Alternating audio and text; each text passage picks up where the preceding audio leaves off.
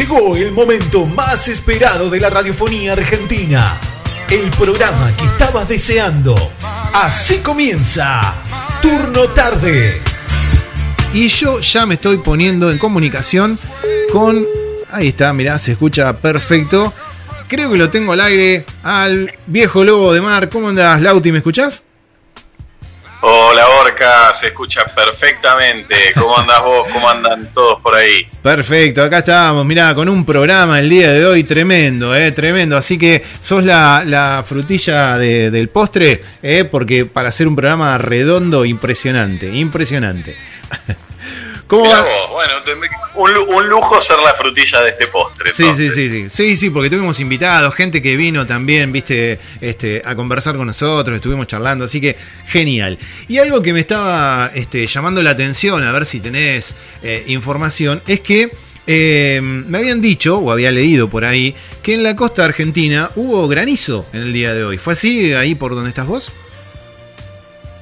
Mirá, por la zona nuestra no. Sé que hubo en la costa atlántica, pero me parece que fue más por la zona de lo que es el partido de la costa, Ah. San Bernardo, eh, la Lucila del Mar, por esos lares. Un poco más Por acá, norte. si bien tuvimos, sí, tuvimos lluvia y tuvimos unas nubes raras, Sí. eh, en algún momento se, se hablaba de la posibilidad de granizo porque el cielo estaba medio extraño, pero no, fue agua nomás. Ah, bueno, bueno, bien, listo, pero frío.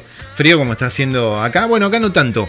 ¿Ahí está haciendo frío? Eh, ahora sí, Ah. pero hoy estuvo bastante pesado. Venimos de unos días Sí. pesados. Sé que allá en La Plata y en Buenos Aires eh, ha habido una especie de primavera. Eh, y acá y acá estuvo más o menos similar, muy húmedo y, y pesado. Pero ahora se ve que cambió el, el viento, rotó y está viniendo el, el frente, digamos, frío del sudoeste. Bien, perfecto. Bueno, bueno, este es igual que acá. Acá en este momento acabo de salir eh, un segundo a despedir a la gente que estuvo acompañándonos y tuve que, que abrigarme porque sí, empezó a refrescar medio de golpe. Hubo mucho viento por esta zona, eh, casi te diría viento de mar, eh, pero que acá no estamos acostumbrados. eh, como, como comentaba, se me volaron un par de chapas también del fondo, literal, ¿eh? Eh, ¿Ah, sí? Así que sí, sí, sí, sí, pero no, no, nada grave, nada grave. Oh. Eh, pero digo, como para que te des una idea de- del viento, del viento que hubo. Sí, sí, del vendaval. sí, sí, sí, sí, tal cual. Bueno, Sí, bueno, acá estamos, acá como vos bien decís, estamos acostumbrados a ese tipo de vendavales. Eh, de hecho, cuando tenemos los vientos del mar fuerte, en general vemos pasar a los bomberos a los rajes por la Claro. puerta de casa porque eh, van a, es, digamos, arreglar alguna casa que se le voló techo y demás. claro. Para que lo Sí. tengo acá Lobito que Estoy- quiere aportar algo acá. Estoy escuchando. Estábamos muy, tranqui estábamos muy tranquilos porque Lobito se ha ido a hacer las compras con la madre, pero Ah, bueno, volvió. eh, llegaron bastante rápido, así que acá está. Bien, vamos con ¿Qué Lobito entonces. A ver, Lobito. Hola, Lobito. Hola, Hola, ¿cómo estás? ¿De dónde venís? en Monrecobo. De Marco. ¿Pero a dónde fuiste? ¿Fuiste a hacer En compra? Monrecobo la... No, ¿No? ¿No fuiste a hacer compra? fui a par- no fui a partir pescado. Ah, fue a Ah, repartir pescado. Fuiste Fue a a- repartir pescado también, porque... está. De- Decile, ¿qué? Eh, ¿Qué me querés decir? Sushi verdeo. ¿Eh? Sushi verdeo. ¿Cebolla de verdeo? Ah, bueno, cebolla de verdeo. Está bien. Está bien, perfecto. No sé si, no sé si, no sé si como yo soy la frutilla del postre, vos sos la cebolla de verdeo de esta sopa, ponele. Claro, bueno, no sé qué me quiso decir. Bueno, bien, bien, se lo escucha bien, ¿eh? Se lo escucha bien, me alegro, me alegro. ¿Se fue? Sí. Sí, sí, para que acá está. A ver, dale, hi- hijo, anda para allá con mami que estamos hablando con Rodo en algo que se llama radio. Dale. Estamos al aire, no te preocupes. Bueno, bueno, Lobo, a ver, eh, habían quedado algunos temas para conversar acerca de la, de la Sí. cerveza. Vos viste que yo siempre trato de retomar algunos de los temas que estuvimos hablando un rato antes con, con Alejandro Gervin, que tiene que ver con el vino, pero siempre hay alguna cosa que se puede aplicar a la cerveza. Eh, te cuento así una intimidad, me, me acabo de enterar hoy, o mejor dicho, re- relacioné, porque era algo lógico. con las intimidades que me contás al aire. No, no, no, no, no. algo, algo muy pavote de mi parte. eh, que hoy hablamos del pin- el Pinot Noir, que ayer fue el Día Internacional de este vino. eh, Ajá. y me comenta que sale de la uva Pinot Noir, ¿no? Eh, yo sin- jamás había hecho la relación de que existían distintos tipos de uva. Yo pensaba que tenía que ver con la maduración de la uva. Le hago una pregunta y quedé como un estúpido al aire. Y lo estoy, y lo estoy reafirmando ahora que te lo estoy contando. Eh, pero bueno, ahí, ahí me estaba contando este tipo de cosas. Eh, no, Claro. una pavada, simplemente. Pero bueno, no, te quería... No, pero, pero, pero a veces, a, a ver, eh, el que no está en el, en el mundillo, digamos, de, del vino, Hmm. eh, tranquilamente puede llegar a pensar que incluso el alcohol que se genera es un alcohol que alguien le agrega alcohol y punto. Claro. Y, y no. Sí. Pero bueno, son cosas que uno va aprendiendo con el tiempo a medida que, va incursionando en el rubro. Tal cual. En el caso del Pinot Noir, sí, son, es un tipo de uva francesa que Exacto. prendió acá en Argentina en determinados lugares y no me quiero meter en el terreno de, de Ale, Sí. pero eh, hay muy buenos Pinot Noir. Ha- Hago este comentario porque mm, eh, vivimos en la zona. Me estoy en tomando la uno. zona de Chapadmalal, Sí. la zona de Chapadmalal, al Sí. sur de Mar del Plata, Ajá. eh, la bodega Trapiche, eh, no sé si Ale lo comentó en algún momento, puso un, eh, unas hectáreas de, de uva, entre ellas la Pinot Noir, que es la única uva, digamos, de las consideradas negras, como el Sí. Malbec o el Cabernet, Sí. las tinto, Sí. eh, que eh, se puede cultivar en suelo, digamos, no tan montañoso y cerca del mar Ajá. porque hubo un estudio de la gente de Trapiche, esto lo sabemos porque fuimos con Carla una vuelta a visitar la bodega, y eh, se hizo un estudio eh, del, del suelo y del lugar y tenía mucho que ver con eh, las costas de Francia donde se cultiva el Pinot Noir. Claro. Francia no es una, un, un país que tenga, salvo en la zona de los Alpes, eh, un digamos lugares tan montañosos, es más bien ondulado. Tal cual, sí. eh, Y, Ale, lo que y por comentaba la geografía y demás, eh, nada, acá se, se descubrió que se podía plantar tranquilamente. Claro, por eso, Ale decía justamente que eh, eran zonas de, digamos, lo que se le, se le dice el clima mediterráneo. Eh, así que, claro, es esta, esta zona que vos comentás. Lo que sí este, me llama la atención, bueno, lo que pasa es que ahí tienen temperaturas bastante bajas, porque es un vino que, que se, digamos, que tiene un proceso de la uva que está en temperaturas bajas. ¿Será que, que, Sí, eh, que tiene una cosecha o una, o una elaboración en, en las temperaturas de invierno? exactamente. Claro. Son, son lo que se conocen como vinos jóvenes porque tienen un Claro. proceso de maduración de la uva mucho más corto. Claro. Y es en época invernal. Eh, la, fue todo pensado, obviamente la gente de Trapiche sabe sí, sí. Más que nadie del asunto. Sí. y, y ubicó, digamos, el, el campo donde desarrolló las, las hectáreas de viñedo en, en una zona de cierta altura para que le diera, eh, y esto ya es suena poético, pero eh, es así y tiene todo que ver, para que le diera el- el- la brisa del mar con ese tinte de salitre, de sal, Sí. que necesita el desarrollo de la uva para luego elaborar el vino. Claro. El cual. vino tiene sal, contiene sodio. Tal bueno, cual, sí. acá lo que se intenta es que el sodio que contenga sea el sodio del mar. Claro, bien. Bien, bien, bien. Bueno, gran, bu- buen dato, ¿eh? muy buen dato. Ale no lo había dicho, pero había comentado otro tipo de cosas eh, muy interesantes también. Bien, bueno, hablábamos con Ale, que mm, algo que vamos a desarrollar en el próximo programa, pero me interesaba preguntarte algo que le había dicho a él. Eh, me hablaba de los vinos orgánicos, que se está dando mucho y un gran mercado dentro de esto. Eh, la Sí. cerveza de la que nosotros siempre hablamos es una cerveza prácticamente, podemos decir, eh, bueno, no, no podemos decir orgánica, es este, artesanal, no, me, me- me fui de tema. Pero sí puedo meter el- la pregunta que le había hecho Alejandro. Eh, ¿Qué tipo de tecnología es la que se está utilizando dentro de la elaboración de la cerveza, ¿no? Que, que puede hacer eh, para imitar algunas, algunas otras cosas que se hacen de manera natural, ¿no? Por ejemplo, hablábamos de la cosecha de la uva, ¿no? Eh, si había Sí. tipo de algún tipo de tecnología para generar el clima de otros lugares eh, como vos me decís, por ejemplo, en Mar de Plata, ¿no? El, clima de Ecuador, ¿no? No va a ser, no, no tienen ese tipo de clima. Bueno, si había algún tipo de tecnología, me decía sí que sí, me comentaba este, acerca mucho de esto. En la cerveza, ¿Qué, ¿Qué, tipo de tecnología se está utilizando? Porque, digamos, si yo pienso en la elaboración de cerveza, pienso en una olla, fuego, ¿no? Eh, y, Pero digo, ¿también hay algún tipo de, tecnología que se esté utilizando? Mirá, eh, tecnología, lo que es tecnología en sí, no se, si bien se utiliza y cada vez se, se desarrolla más tecnología aplicada a la cerveza, no es en función de lograr eh, un, cierta, cierta cosa orgánica o artesanal. Tiene más bien que ver con la aceleración de procesos. Pero sí, sí es cierto que, por ejemplo, y alguna vez creo que te lo mencioné en uno de los programas, se busca a partir del, del, agua, que es la base de, la bebida, lograr eh, los componentes que, que el agua de cada país tiene. Es decir, eh, en Mar del Plata tenemos un tipo de agua. Eh, digo Mar del Plata, Mar de Cobo, ¿no? Esta zona de mar. Eh, es un agua más bien dura. y tiene determinados minerales y demás. Lo que se intenta hacer es lograr, a, partir de bajarle el pH, de agregarle en algunos casos algún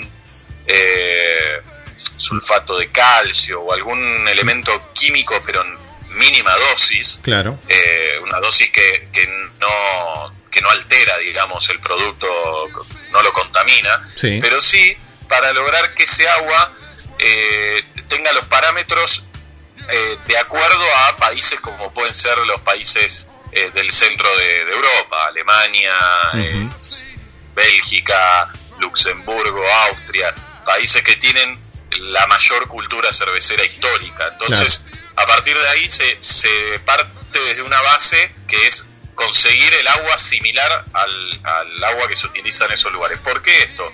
Porque las levaduras, al momento de fermentar, de, de, hacer el trabajo de fermentación de la cerveza, trabajan a partir de, un, de, determinadas aguas. Y si uno quiere lograr el, el resultado óptimo de una cerveza, por ejemplo, una Pilsen checa, eh, tiene que partir de la base de conseguir ese agua similar.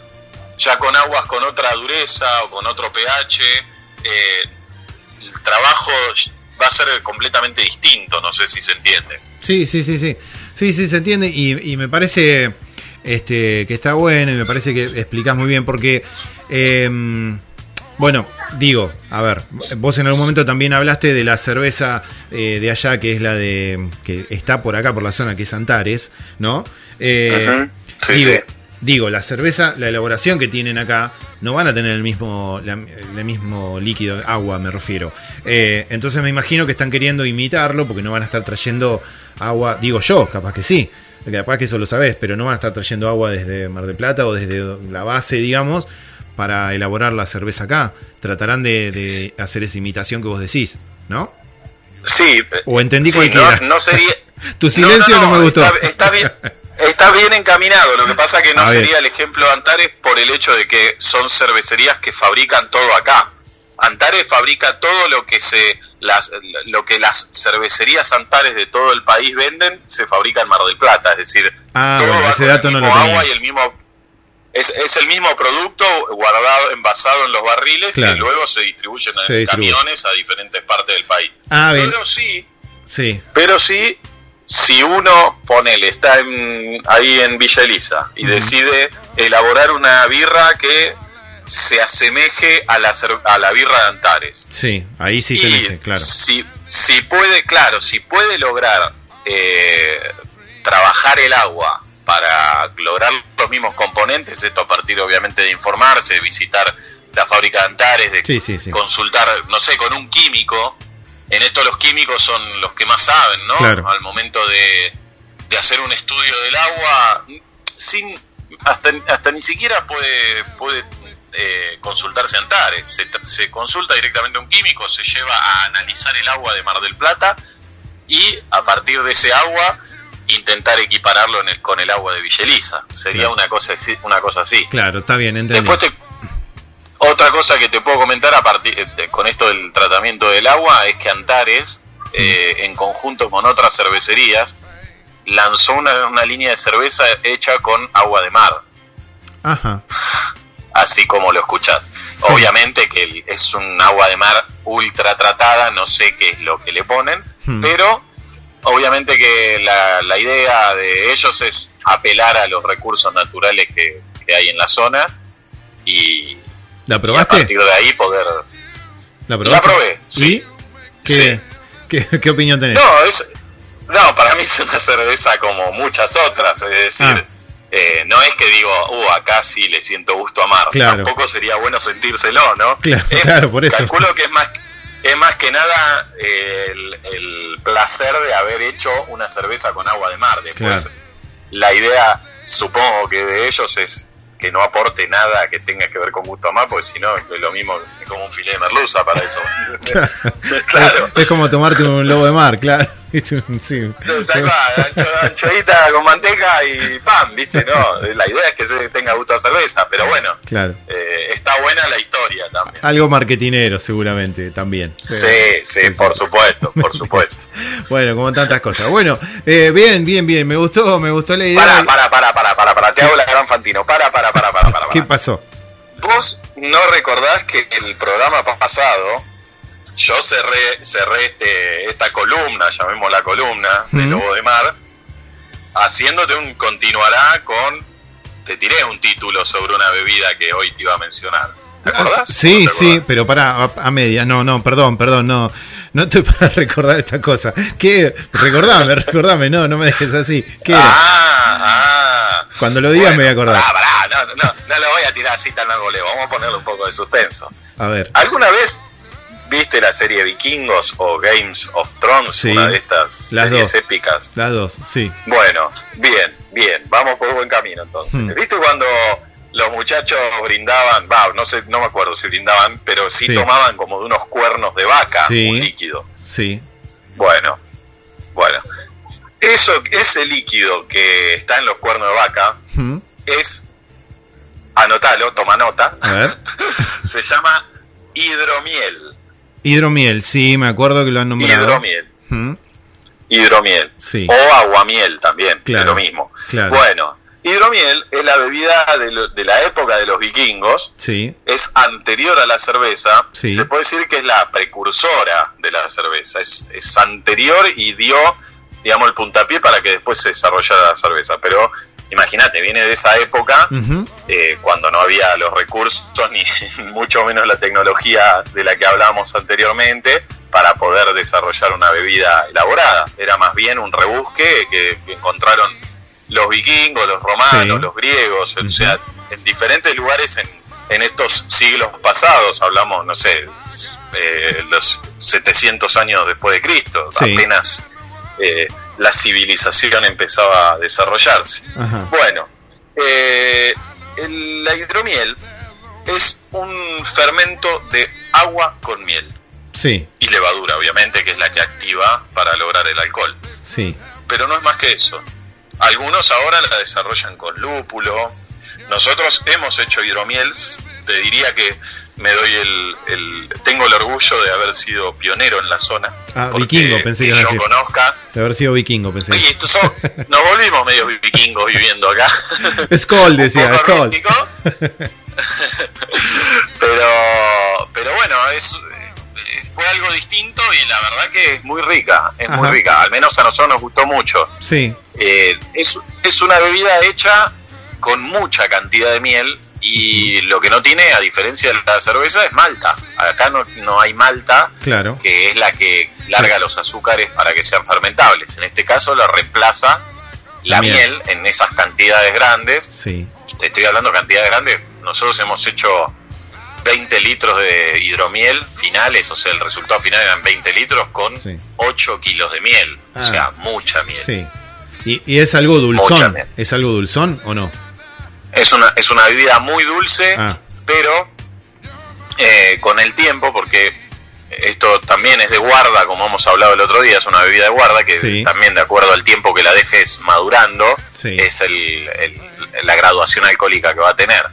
Pero por lo menos tiene que estar eh, cuatro o cinco meses guardada Ah. para que logre el, el nivel de alcohol promedio para ser tomable.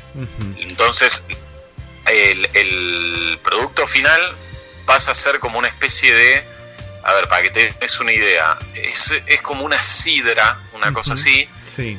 incluso, incluso el burbujeo que tiene es de bebida media espumante. Ah, Es, es otro tipo de burbuja, no es como la de la cerveza. Imagínate como la de un vino espumante, viste que suben las burbujitas con todo, sí. viste, por, por todos lados entran a subir rapidísimo por la copa. Bueno, es una bebida que logra ese efecto. La verdad que es, es bastante Pero- eh, mágica la, la composición. Sí, bien, me, me interesa un montón, ¿eh? Pero digo, eh, no- porque claro, vos me decías, tan, además el nombre, hidromiel, y tanta cantidad de miel, me lo imaginaba espeso, pero claro, no, eh, es, es más bien líquido, ¿no? Bien, no Eh, es espeso. tal cual, Claro, es, es re ligera, es como es como un vino, con- tiene la ligereza de un vino. Claro, Lo que claro. pasa que lo loco es que no hay no hay uva ni pera como puede haber en una sidra ni manzana. No hay fruta, O sea, ah. hay sol no hay fruta. Claro. Ahora se están empezando a desarrollar con frutas, ¿viste? Claro, como sí. para meterle unos tintes distintos. Sí, sí. Nosotros le hemos puesto un poco de lúpulo para cortar ese dulzor con un poquito de amargor, pero un poquito nomás. Eh, pero en sí lo, el- el- lo mágico es eso, que con dos elementos de los tradicionales y básicos, como puede ser agua y miel, se logra una bebida alcohólica que en muchos Tremenda. lados es una bebida... y es, eso es como un elixir, ¿viste? Es una bebida que hay, hay bares que lo ofrecen como el sello distintivo, como si fuera a tomarme un champagne. claro, ¿entendés? claro, claro. Y eh, escúchame, lo, cuando lo cuando ustedes lo hicieron, lo dejaron, eh, no sé si la palabra es macerar, pero estacionar durante 4 o 5 Madurar, meses. madurar. Madurar. Lo dejaron madurar durante 4 o 5 meses. Eh, ¿qué, Sí. ¿En qué? ¿En ¿Cómo se guarda eso? ¿Cómo se mantiene? En la- di- directamente en botella. Ah, de vidrio. y que y el sí en las botellas de vidrio de a ver a mí me hubiese gustado largar una, una línea digamos eh, con botellas tipo de champagne pero bueno es difícil conseguirlas Claro. no tenemos la, la encorchadora que es una encorchadora a presión la que se usa para el champagne porque viste lo que es el corcho del champagne Sí, que sí. genera una presión que después Sí. se hincha y no lo podés volver a meter No. bueno eso se hace con, con unas máquinas que primero que salen muy caras y es muy difícil de conseguir. Entonces, esa idea quedó trunca a partir de eso, porque en realidad es para, para que la botella tenga una estética que acompañe semejante bebida. Pero bueno, Claro. como no nos quedó otra, le hicimos madurar en botellas de, de cerveza, Bien. de vidrio. Y, y a ver, lo último como para, para cerrar el tema. Eh, en cuanto a aspecto, ¿qué, qué color tiene? ¿Qué, cómo, cómo, le- ¿Cómo es la bebida? Vino blanco, Ah, es como si fuera un vino ese blanco. color medio, medio amarillento, pero muy cristalino. Entonces, vos agarrás la copa o el vaso y, y te ves los dedos del otro lado. Es muy, muy ligero y muy claro el color. ¿Y el aroma? Y el aroma, eh, a ver, es, es muy subjetivo porque todos le encontramos distintos aromas, pero yo el que Ah, mira. más sentí que coincidí con un par eh, es a sidra, Ah, claro, que comentabas como un aroma a sidra. Mirá, Sí, Bien. sí, sí. bueno, claro, no, sí, eh, Yo creo que a vos te, yo creo que a vos te puede gustar mucho. me, interesó, me interesó. Me- vos sabés que, no, aparte vos sabés que yo tengo mi parte vikinga, sobre todo por lo rubio y ojos claros, pero, Sí, sí. pero, Sí, Si me decías tu viejo te creía, pero Claro. O mi hija, o mi hija, pero bueno, no. che, bueno, eh, bien, me encantó. Bueno, cuando hagas una producción nueva, avísame que, que me, te encargo un par de botellas, obviamente. Así que Dale, sí, ya, sí. ya queda comprometido. Siempre está pendiente hacer una, una cocción de esas porque eh, es para tenerlas y nosotros de hecho la que hicimos la, la guardamos para tomarla en las fiestas. Claro. Ah, y después terminó siendo la bebida de, de las fiestas tanto de mi casa como la de mis socios. Qué bueno, qué bueno. Nada, aparte el placer de haber hecho algo propio y que encima te salga así tan bueno. Bueno, me alegro. Sí, decime, decime que además lo tomaron en cuerno de, de, de vaca o de toro y, y ya está, cerramos. cerramos ahí. Eh, eh, era, era buena, para sobre todo para la propaganda. Después la subimos Claro. en Instagram. Aparte, los tres estamos con barba, los tres socios, así que imagínate. Claro, impresionante. Bueno, Lauti, te agradezco un montón esta charla. Por supuesto que esto va para Spotify, así que los que quieran escucharnos, eh, ya saben, este y todos los anteriores están en Spotify, nos buscan como arroba 487 radio. Eh, te mando un abrazo grande, ¿querés saludar a alguien? Eh, no, a ustedes nomás Bueno. y a la audiencia. Así Perfecto. que ahora voy a, voy a aprovechar. A ver, para, para que acá Lobito sí quiere. Me A parecía, ver, ahí está. ¿qué quiere decirle? Ya tenés que, que tenés que ir cerrando, Lobito. eh. Ah, ¿Qué quiere decir? Pingüinos. Pingüino. No, dale, ¿qué quiere decir? Eh, pasto inflable. Pasto inflable. Pasto inflable. No sé. Sí, sí, sí, sí. Podría ser la próxima marca de cerveza, pasto inflable. Me, me gustaría ver si se anima. ¿Está ahí, eh, Lobito? Sí, está Bueno, acá. Lobito, mira, te quieren saludar acá. Dale, dale, dale, mate, dale. Hola nomás, decí. Fuerte. Hola. Hola. Hola, ¿escuchaste, Lobito? Hola. ¿Sabés quién te saluda, Lobito? Trini te está saludando de acá. Acá estamos, viste, con los hijos. Eh, Estamos en el mes del- de los niños, así que buenísimo. Intercambiando. parecemos agran- agrandaditos, parecemos. Estoy armando un transforme. Bueno, Un decirle a Trini bueno. que cuando vengan, cuando vengan a quedarse en Mar de Cobo, arman los Transformers. Cuando vengan a hacer Marego, vengan a armar un transforme. Para vivir en. Mar de Cobo, eh, para vivir en Mar de Cobo, ¿qué tenés que hacer? Comer pituzas. Como pituza, bueno. Eh, Sí, bueno, sí, si vivís en Mar de Cobo, si vivís en Mar de Cobo tenés que comer pituzas. Eh, Eso fue lo primero que le dijo a mi hermano cuando se mudó para este lado. Bueno, genial. Esa parte igual la tenemos, ¿eh? La tenemos acá, pituzas a full, ¿o no? Sí, acá se Eh, ríe. Bien, bien ahí, bien ahí. Bueno, Lauti, te mando un abrazo grande, gracias por este rato que estuvimos compartiendo, un abrazo grande ahí a Lobito, a Carla, a toda la familia por ahí, y, y lo que me queda para cerrar es, Skoll, ¿qué vamos a decir? ¿Otra, otra cosa no vamos a decir? ¿Qué cosa? Skol. Skoll, ¿no viste que Me, me- me sonó la birra, me sonó la birra brasilera, más Es que, vikingo. Es que- claro, bueno, más o menos, capaz que no era ya- eso lo que Ya decía. está, hijo, ya está. Bueno, vamos Bueno. despidiéndonos porque este no cierra más. A Vamos ¿qué cerrando, querés? dale.